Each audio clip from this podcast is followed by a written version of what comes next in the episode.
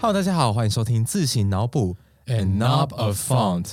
我是 BBC，我是袁农。这是由 Just Font 带来的字体 Podcast。搜刮经典字型的设计故事，融化字体梳理结冰太久的观点知识。我们上一集说这一集会讨论一个侧翼网军的议题，到底有什么叫自行流侧翼啊？我们这个节目叫做什么脑补啊？应该叫做自行脑补吧。我录二十一集以来，应该记得就是 可是我们今天要讨论的内容，乍听之下会跟字形有一点没关系耶。今天要讨论的这个内容叫做手写字。到底为什么手写字会在这个字形的节目里面讨论啊呢？我觉得这个对外解释有点难解释，因为很多人都会想说，诶，我写的手写字也是一种字形啊。哦，等一下，我我觉觉得得 I have my own font，这是个谬误。可爱的谬误。对，不过我们今天先不谈这个谬误啊，因为这个谈下去会很久。其一是因为我们今天遇到一本不错的书，那我们想推荐给大家，它意外的很适合在这个节目上讲。就是里面还蛮多精华这样子。这本书呢叫做《手写时代，你光是听到这个，你会有一种就是说，它好像真的不应该出现在这个节目里面的感觉。因为这个节目应该会介绍自 like 行自行时 代，而不是手写时代那。听起来像杨德昌的电影，对，但不是。之所以会介绍这本书呢，其实是因为它里面讲的不是我们现在看到那些哦很黑化的手写字或什么的，它是非常认真的从文字发明初期，对，就是从美索不达米亚的那个楔形文字到今天整个书写的历史。那所以包含说什么希腊罗马的那个抄写员啊，中世纪的字体发展啊，然后还有很多产业革命，就像什么印刷术、打字机，甚至是电脑时代之下，手写字到底有什么样的位置？所以他谈的呢，其实跟我们这个领域有你想不到的关系哦。这本书它是由 a n t r e b e c k 小姐所写的。那 a n t r e b e c k 小姐呢，她是《Bell》杂志的总编。她写的东西呢，很多其实都跟文学出版啊，或者说这种相关领域有关。其实她写这本书也非常合理的，对吧？看完他作者的介绍，我会想要读他英文版，然后还有他其他的书，因为感觉他是一个幽默风趣，然后可以从很微观的角度去探索很多事物的人，尤其是围绕着文学的这个领域。这本书其实默默的也跟很多文学家有关系，对，因为文学家他会要不就是文字的使用者，要不就会对文字进行评论。对，所以其实我觉得你在这本书可以更宏观的去发现到说，使用字的人，比方说文学家，还有手写字以及手写字与印刷字形之间千丝万缕的关系。然后，其实这本书还有一个有趣跟我们很相关的点是什么？就是呢，这本书在很多地方使用了本公司一套字形产品，叫做文强手写体。文强手写体，文强就是那个歌手廖文强，我不知道大家有没有听过他的歌，就是因为他之前跟我们一起出了一套手写体，然后刚好被中文的出版社使用，每个篇首都是用文强的手写体，所以好像很扣合主题耶，意外的。而且就是它会带来一种这本书独有的一种漫谈的那种感觉，对啊。不过我觉得讲手写体哦，我觉得自行公司自己有一个有趣的外人可能不知道的小包袱，就是我们会去区分印刷字型是一个产品线。手写字型是一个产品线，因为印刷字型的制作期间是两年起跳嘛，尤其中文字型。那手写字型其实说实在，我们就是给作者去写，他可能写了一万多个字，然后我们把它转成字型档，其中所花的时间最久，如果大家都很认真的话啦，就是两三个月就可以解决了。所以我们会下意识去区分这两个是不一样的事情。但是其实从历史脉络来看，我们自己会讲到非常多的历史。从历史脉络来看，手写印刷字体本一家，他们都是字，嗯，说真的，字其实没有大家想象中的那么分野，尤其是如果你回顾字形史啊，字形史一定是要从差不多签字印刷开始讲起，对吧？对，都会回到那个嘛，古腾堡先生。对，但你看的话，人类有文字的历史差不多是五千年，字形呢，其实只在整个人类的文字历史上，最后的五百对年，最后的五百年不到十分之一的时间呢。所以你要了解字形历史的同时，你不能不了解字形的祖先的历史了。不得不提到手写字的发展脉络了。我觉得差不多是这种感觉。好，我们就这样循序渐进。那因为这本书它讲的很多是真的跟手写有关，例如说可能笔记啊，我们会挑一些真的跟字形领域是有重叠的来讲。所以我们要一路从时代比较久远的部分，然后慢慢慢慢往近代开始讲。讲到时代久远的话，我们就要从中世纪开始。 中世为什么要叹气啊？对，因为因为我我世界史就是中世纪那一块，我是觉得最无聊。为什么？我也不晓得啊，可是中世纪很多人都很喜欢。对他有一个 fans。中世纪有什么黑死病？不是，哎，为什么一讲就讲一个我不喜欢中世纪的理由？我就觉得中世纪很乱啊什么的。呃，对。可是我真的觉得，因为现代很多人都会对中世纪有一种憧憬，嗯，所以连带的使他们的字体获得很多人的关注。是什么字体呢很多人会想到什么字体？歌哥德，体。他好像你看到哥德体就想到中世纪，可是我是建议大家哈、以后如果你们脑袋跑出第一个想法，最好去检查一下，对不对，检查一下，因为哥德体啊其实是中世纪的很晚期才出现的，嗯所以说如果你今天穿越到好可能我不知道西元八百年好了，然后你写了一首好看的哥德体，别人就会觉得说你是未来人，别人就会觉得说你在乱写个什么劲儿。对，真的会这样子，真的会这样子。中世纪的字体呢，其实是非常蓬勃发展的时代嘛，因为我们都知道说那个时候罗马帝国不是灭亡，还有一个就是半残的在那边撑着 很，惨，你是说都对，就是东罗马，然后后来还有一个神圣罗马帝国，都是伪物啦。对，总之来说，这个大一统的力量消失了，所以各地就开始有他们自己的文化。既然有他们自己的文化，他们对字体也会有不同的诠释。呃，因为他们大家都是学古罗马那一套嘛，那古罗马那一套就是学来学去之后，哎，大家越写越熟练，所以在这种呃书写方便，然后越来越快速的过程中，发展出了另外一种完全不一样的字体，我觉得这个过程啊，其实就跟呃隶书变成楷书，再变成行书这样的过程哎，非常相是似脉络很像，对他们所发展的字体呢，叫做安瑟尔体。嗯，我不知道有没有对西洋书法历史有一点熟悉的朋友，可我能觉会得听过这这这个个。也是有一小群小粉丝对，很喜欢学这个东西，对因为它其实还还还蛮有用的啊、趣的。那安瑟尔体它后来也发展出了各种就是欧洲的变体嘛，因为欧洲很大哎、欧洲其实跟整个中国差不多大，我没有，我在想说这个东西到底对台湾人有没有感觉呢？算了，不要提这个。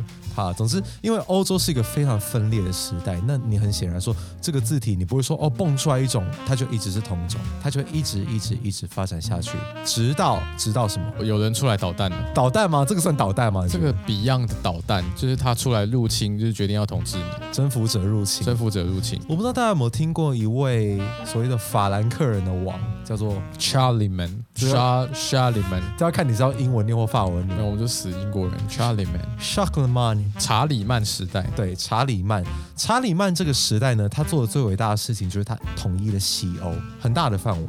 有一个传说啊，是查理曼他其实不识字，啊、嘿，对他不识字哦，也还蛮合理的啦。他不识字，他却知道文字的力量，他就把整个西欧的这个字体啊统一起来，变成了一套一样，就是如果你可能对字体有点熟悉的人会知道的，叫做加洛林小写体，它的英文叫做 Carolingian minuscule。 minuscule，对，所以这个东西呢，它其实影响了整个西欧很深远哦。我们现在看到一些可能像真的很懂中世纪的那种电影的制作人所做出来的电影，才真的是代表中世纪的书写风格是加洛林小写体，对，这个很推荐大家去查查看，不要再觉得中世纪动歌体好像或看底下的 show notes。对，这个加洛林小写体其实不巧就是哥德体的祖先，因为你知道中世纪人都写在什么东西上面？羊皮纸，羊皮纸很贵啊，所以说你一个字，你是不是能尽量压窄就压窄？哦，也是诶，省空间，所以我都出那个载体，对，就是这种感觉。这其实跟我们现代人的应用很像。 好客家哦。哇，所以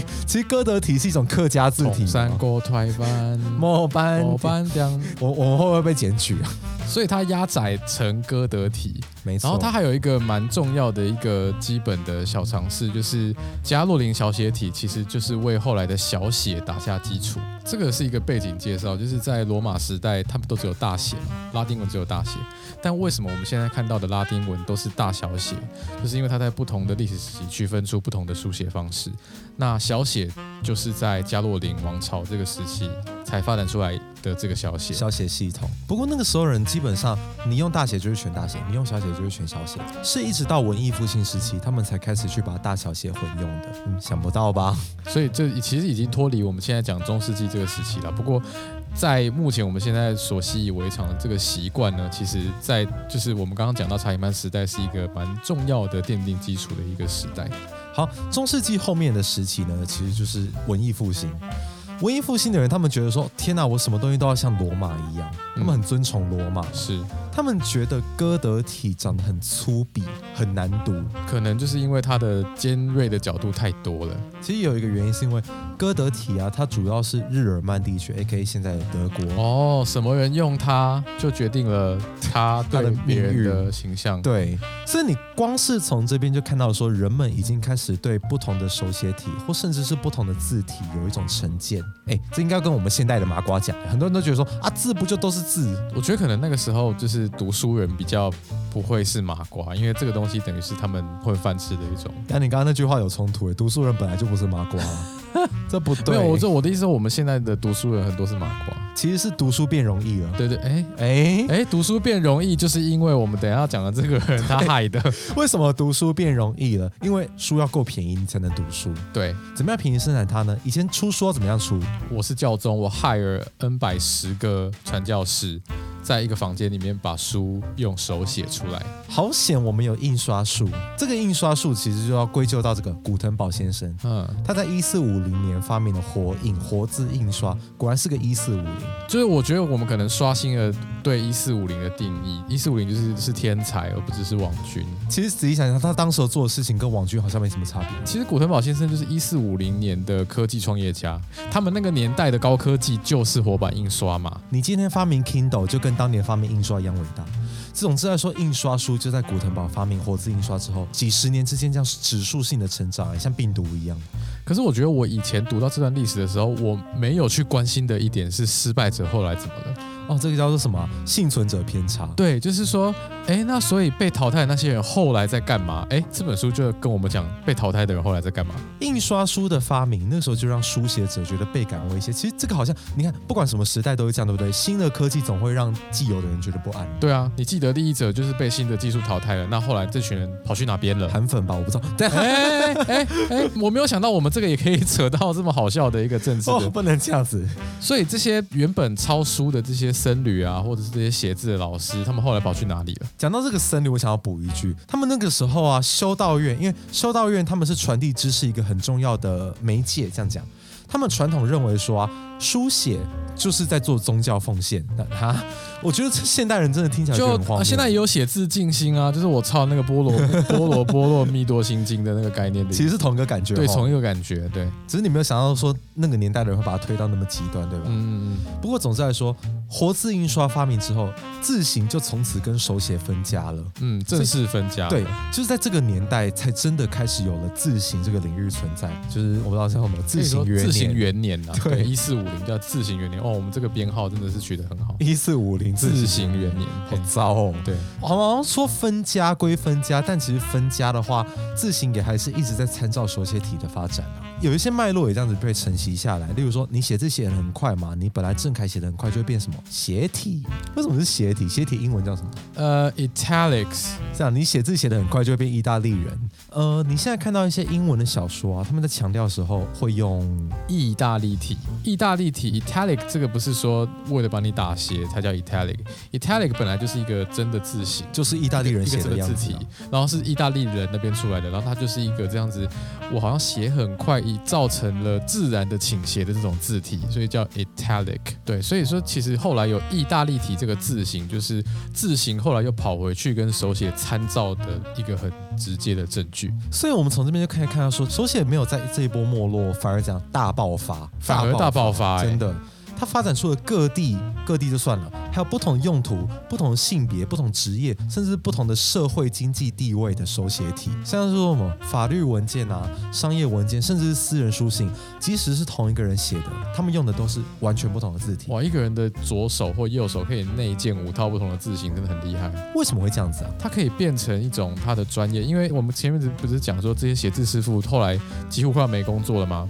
但其实实这个世界上还有大把的工作等着他，因为那个时候不是发现了新世界吗？整个美洲不是都有殖民政府吗？那殖民政府不是都要有人来做行政？所以这些人呢，他不但在欧洲各地这样游历之余，他还跑去新世界做他的抄写官、他的书记官。其实除此之外啊，在那个时代，刚刚好资本主义也正在开始萌芽。那资本主义其实也是非常仰赖这样子的文书记录啊记，账嘛，呃，会计会计学对啊，开会记录啊、记账啊等等。其实跟我们现在没差多少。对啊，直到直到什么东西？直到工业革命嘛，工业革命真是从此改变了人类社会，也改变了字体社会。第二次的技术革命，也就是工业时代，工业时代的那个文书需求，不是什么地理大发现或资本主义可以比拟的了。就是他手写赶不上，然后呃印刷字型又不是给你用在那种私人的行政的东西，没错那要怎么办？诶，有一个机器就这样发明了，我们过去比较少谈到，它叫做打字机，它的英文叫做什么？呃，typewriter。那它就说明了这个东西到底有什么用。它是一个 writer，可是它是用 type 帮你打出来，而不是用 handwriting，是用 type。我觉得它可以被视为是第一次的印刷字型个人化。就是这样子的感对觉。对对对对，它其实就跟活字印刷一样，就是一开始一定都会有人反对新科技嘛，好可怕哦。哎、是好可好可怕、哦，又要取代我们呃优良的手写的传统。哦、c o m e 来举一个想太多的例子，就是哎、其实这个也不是想太多，他也蛮有名的，他叫马克吐温， on，就是那个马克吐，没就错那个马克吐温。对我们刚刚讲说这本书有很多作家的故事嘛，马克吐温他在一八七四年很兴奋的买了一台，就是可能第一代的打字机，就是书里面有提到，他去那家店里面，然后店员就是展示说，我们家现在这个妹妹一分钟可以打五十七个英文单词，哒哒哒哒哒哒哒哒哒，然后马克吐温就觉得哇太神奇了吧，那我就要买回去看看。他真的冲动购物，因为那时候呢，打字机大概一台一百美金，大家没错大家要注意通货膨胀，反正一百美金在那个时候非常大。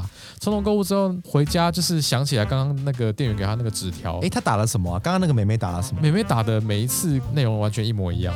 然后马克吐温发现这一台呃叫做什么雷明顿对打字机非常的难用。就有点像说你手机第一代怎么会出问题？我不晓得这边这个听众有没有经历过那个年代，就智慧型手机的前面叫做什么智慧型数位，你说那个东西叫做什么 PDA ？P 就是 P D 呃 A？ PDA 嘛，我觉得差不多就这种感觉，新的科技刚开始，对，就很难用。他就说这个东西叫什么魔鬼的机器，对，然后就不用了。就是他后来，就是他敲了几个字之后，他就回去继续用笔写他的小说。这台机器从此以后，就是有朋友来他家玩的时候，他就可以 show off，就是嘿，我买了这个机器，超没有用的，而且还一百块。诶，没有，他发现一个新功能哦，叫别人帮你打，哦，对， 就是他就是就是他说这个机器就是我买来，然后我再害了一个女工之类的来帮我打字。可是，在他们那个时候，一八七四年，就是这种机器很难用嘛。可是科技就是这样子，它如果继续存在下去的话，它可能会越改越好。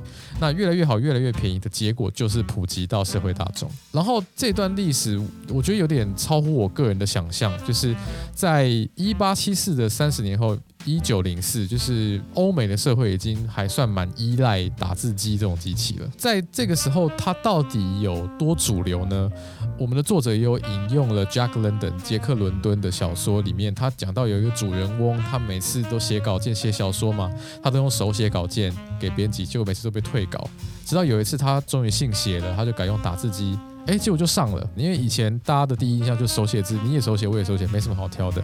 但在一九零九年那个时候，居然你没有用打字机交稿件给编辑，编辑会觉得你很奇怪。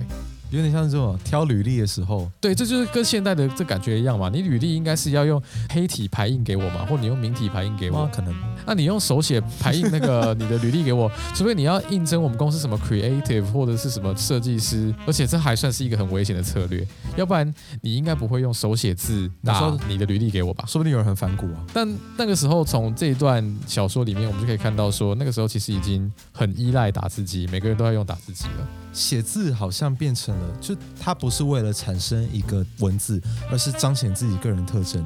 可传说在那个时代，甚至有公司可以把你写的字变成字形，这是什么？Just fun。我我看到这一段，我就觉得很好笑，我想说，哎、什么意思？你想要做的前人们科都技做都过在轮回吗？对，作者有提到说，有公司尝试推出刻制化手写字型打字机，但失败了， 很明显会失败啊，超超级会失败因为的。欸他们写字不是写正楷，是写草写。我打字机就是要让人家觉得我是用印刷体，这样很整齐啊。那我如果用手写字型打字机，那我为什么不脱要裤子放屁啊直接手写就好？ 所以，还真的是所以这那样所以这台机器就失败了。然后甚至啊，因为那个时候打字机啊引入中学，他们就担心说，哎、你现在学生们都开始打字了，那他如果不会写字了怎么办？哎、嗯。嗯，是不是觉得是不是呃这个我前几天才听过，就是学生都在用智慧型手机，都不会写字。哎，这个发生在几乎快一百年前哦，各位，是人类根本没有进步多这少啊、好像没有在进步，就是大家担心的跟一百年前是差不多的问题。但其实西方也是有重视手写的声音的。举例来说，像美国，美国的社会呢，其实比我们想象中的还要保守很多。你你看川普，对，对吧？其实美国是一个表面上大家看起来说，哎，好像很现代啊、先进啊，但其实我觉得美国社会的哦根本是一个保守的基督教国。所以其实美国也有很多人在推行教育的时候，把英文的草写视为一个非常重要的教育目的。到底为什么啊？其实他们写草写跟东方人学书法是很像的。哦，对，对不对陶冶身心，然后他说啊，先贤美国的开国先贤都是用草写体的，你看像什么《独立宣言》就是用草写体写的啊、对对对。说你如果不懂草写，那你怎么读懂那些古圣先贤的东西？除了古圣先贤以外，还有一些基督教的传统，就是培养正直的人格。他们就觉得说，会写草写其实代表是你是一个受过教育、有教养的人。这而样的且你刻是板一个印象基督教徒，我小时候都很好奇啊，因为你看到一些英文习字本的封底，它都会有正体跟草写的那个字体，有没有？对啊你，看过？以前英文课也要这样学。小时候就很多余啊，可是后来才知道说，原来这个东西在他们教育文化里是那么重要的。哎，我们老师都跳过，我们老师都只教一节课，就说好，你这个草书自己回去描一下。你的还有教哎、我我对们直接不教哎、哦，你们直接跳过吗？对啊，就没有。所以对可能到后来，台湾的学校也不教我们现在将讲到的这个草书了。对，但它在历史上的某一段时期是在美国蛮重要的一种写字的方式。其实现在多多少少也是嗯，他们好像还是会学。这个东西到底跟大家重要在哪里？也是因为很多人喜欢用草写字体。嗯哼，我说的用不是你去写，而是你去下载这个字体，或者你去买也好。 对，可是说大家可能觉得草写字体只有一种，没有草写字体有很多种，呃，大概有三到四种样貌。但我们今天想要跟大家分享的是其中两种，一种叫做 Spencerian method，那另外一种呢叫做 Palmer method。它们不是两个对立的发展，而是两个称继的流派。我觉得在读这边以前，我真的是没有想到说原来。手写体也可以分流派，因为在汉字的脉络就是行书、草书或什么之类的。这两个东西你要怎么看呢、我觉得你可以把它看成是有点像草书跟行书之间的差异。对，有一个的确是比较草，哪一个比较吵呢？就是比较早发展出来的那个，那个叫做 Spencerian method。Spencerian method 是谁发明的吗 Spencer，对对啊 s p e n c e r Spencerian，他 Spencer 他是一八六四年挂掉的，所以他是大概十九世纪中期到中后期的一个一个人对，可它影响力主要是落在更后面这样子。啊。说实在，大家其实根本不用去查他长什么样，你只要去想象福特汽车或者是可口可乐的标准字，还有什么？我不知道你有没有看过那种英文的毕业证书、奖状、邀请函，有没有对，那种以假前掰的？以前我都我都想说，这就是所谓的铜板草书，但其实 Spencer 应该是看他的样子，其实有跟铜板草书有非常多相似的地方。据说啊，Spencer 这个人呢、他从大自然、石头、阳光中提取笔形的美感， Yeah, 这 right, 很像那种穆斯文案 right，就是那种感觉嗯嗯这样子。总之，他就觉得说写草写符合美国的基督教价值。对，这是我觉得整个木字文案里面最就是干话的一段。 就是你想想看，它的标题叫什么？培养一个好的基督徒，哦，赞 赞超赞不赞对的。赞，好，其实这不是他主要贡献，他主要贡献应该是说，他为了教育推广，去把学习草写的这个过程流程化、机械化。一二三，抬起笔，放下笔，画一个曲线，画一个直线，转一个弯。好，现在你完成了一个字。他让所有的中学生、小学生能够以同一个步伐来去学习草写，那就更好推广了。他标准化了草写的这件事情。对，这个才是他最主要的贡献，这还蛮厉害的。忽然想起来，其实跟着国民党来台湾的于右任也有推出标准标准草草书，书。对，可能也是同样的脉络的事情。非常像，这个真的非常像。不过后来他们发现说，安妮 Spencer 写那么漂亮，我商业文书我要是快，我要是实用，请大家想象可口可乐标准字，然后它是一篇文章，整个书信里面都是五彩飞扬的那种神经病。 飘飘然的那种手写体，所以他们就发现说，这个东西实在是太不适合后来资本主义的发 Not 展了， practical，真的 not practical。对，所以他们就应该说，另外一个人演化出了另外一种改进过的字体，那个人叫做 Palmer。为什么你的节目讲稿里面写他像美国的阿妈？我有一个姑姑，她嫁去美国，她的婆婆有时候她圣诞节会寄卡片来给我们，那里面用的字体，美国阿妈那一辈用的字体，就是所谓的 Palmer 字体。嗯，对，我第一次 Google Palmer Method 的字体的时候，我觉得它有一点时尚，时尚就是怎么它说它是一个简化的书写体，就是觉得有一种不啰嗦的，但是又有流线的感觉的哦时尚感。不过他同时也去继承了刚刚前面讲的 Spencer，就是他的教学方式，不拖那什么习字帖，然后学生的训练、学校的训练这种统一的教育。其实就是美国标准化那一套嘛，就是他们那个时代很盛行的那种标准化。不过他比起说刚刚前面强调什么基督教价值，他更强调的是说关于学生的导正跟培养。其实都是 cultivate 一个人格，他们那时候很相信这一套。可我觉得他很极端的、Palmer 欸他主张说啊，所有的左撇子都要改成右手，因为他觉得左撇子很奸诈， 喂，这真的超不对的，而且害人不浅。 你会用哪一只手？好像是先天的倾向，没错啊，这跟治疗同性恋有点像，就是反、哦反对你的先天的倾向，但那时候不知道。所以其实你没有想到说，光是一个草鞋体可以牵扯到那么多奇怪的东西。对啊，哦天哪，讲了好多哎、我们刚刚一路从中世纪讲到印刷，讲到打字机，再讲到以为好像没有什么特别的草鞋体。草，鞋体，其实你会发现说，手写跟字体的关联还真的是比我们想象中还要深欸呢、有千丝万缕的关联，而且可能还是会持续互相影响。可我们就会想说啊，到底手写不管是技术也好，产物也好。在现代的意义是什么样子啊？因为我们好像在字体节目 谈手写，在那鞭尸，我们刚刚不就讲那个打字机公司出的那个手写体打字机吗？就让我想到说，我们也是另外一条产品线都在出手写字型啊。说实在，本公司其中一个 best seller 是追奇手写体，真的卖的很好啊。那我这样很奇怪啊！啊，我不会自己写，我还要买一套字体，结果字体里面是手写体。哎，人家写的比你好看，对不对？哈，对啊，对啊，可可能有些做设计的人他，他写字没有很好看，或业主指定的感觉就是说，哦，我要一个飘逸潇洒的感觉，那那你就去来买追奇手写体。怎么讲？我觉得历史以惊人的方式重复着他自己。但我在想说，会不会其实比起文字所承载的资讯需求，人们一直都脱离不了对风格的那种追求。哦，一定是的，一定是。像什么，你吃惯了便利商店，好像就会想回家吃你妈妈煮的菜，或者是你今天都吃清淡的，你想要吃一点油炸的东西，而且好像手抄歌词啊、手抄诗啊这种所谓的我们所谓的手抄歌词界。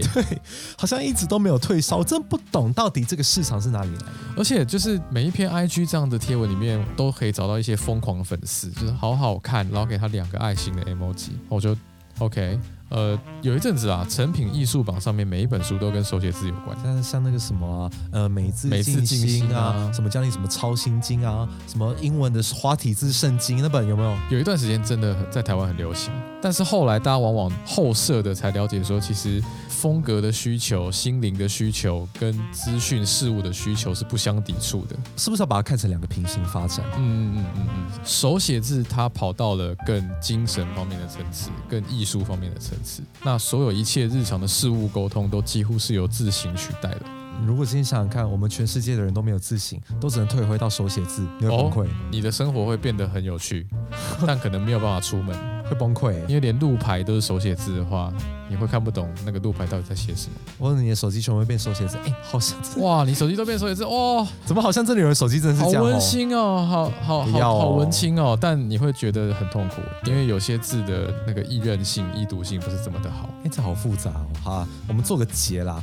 所以有人说手写已死，但问题是喜欢手写的人会觉得手写不死，到底是什么样的答案呢？我们留给听众去思考好不好？嗯哼，出一个题目给大家想，到底手写字死了吗？还是没有死？薛丁格的手写字是吧？对，薛定谔手写字，对我这要样翻开之后我才知道它有没有死。好，所以我们今天在一个薛丁格的故事里面结尾了。嗯，我们今天讲了很多哎、好像看起来跟字形没有关系，但其实你听完以后，会对字形的历史多了解那么一些。嗯，这是字形的历史中比较我们比较少提及，但它其实对它整个意义来说很重要的一环。没错，那总之今天的字形脑补就到这边啦。喜欢的话，欢迎按赞啊、订阅啊、给五星啊，或留言，或给我们鼓励，或分享给你啊所有喜欢字形，或甚至是今天自己来说喜欢手手写写的朋字友。对，没错。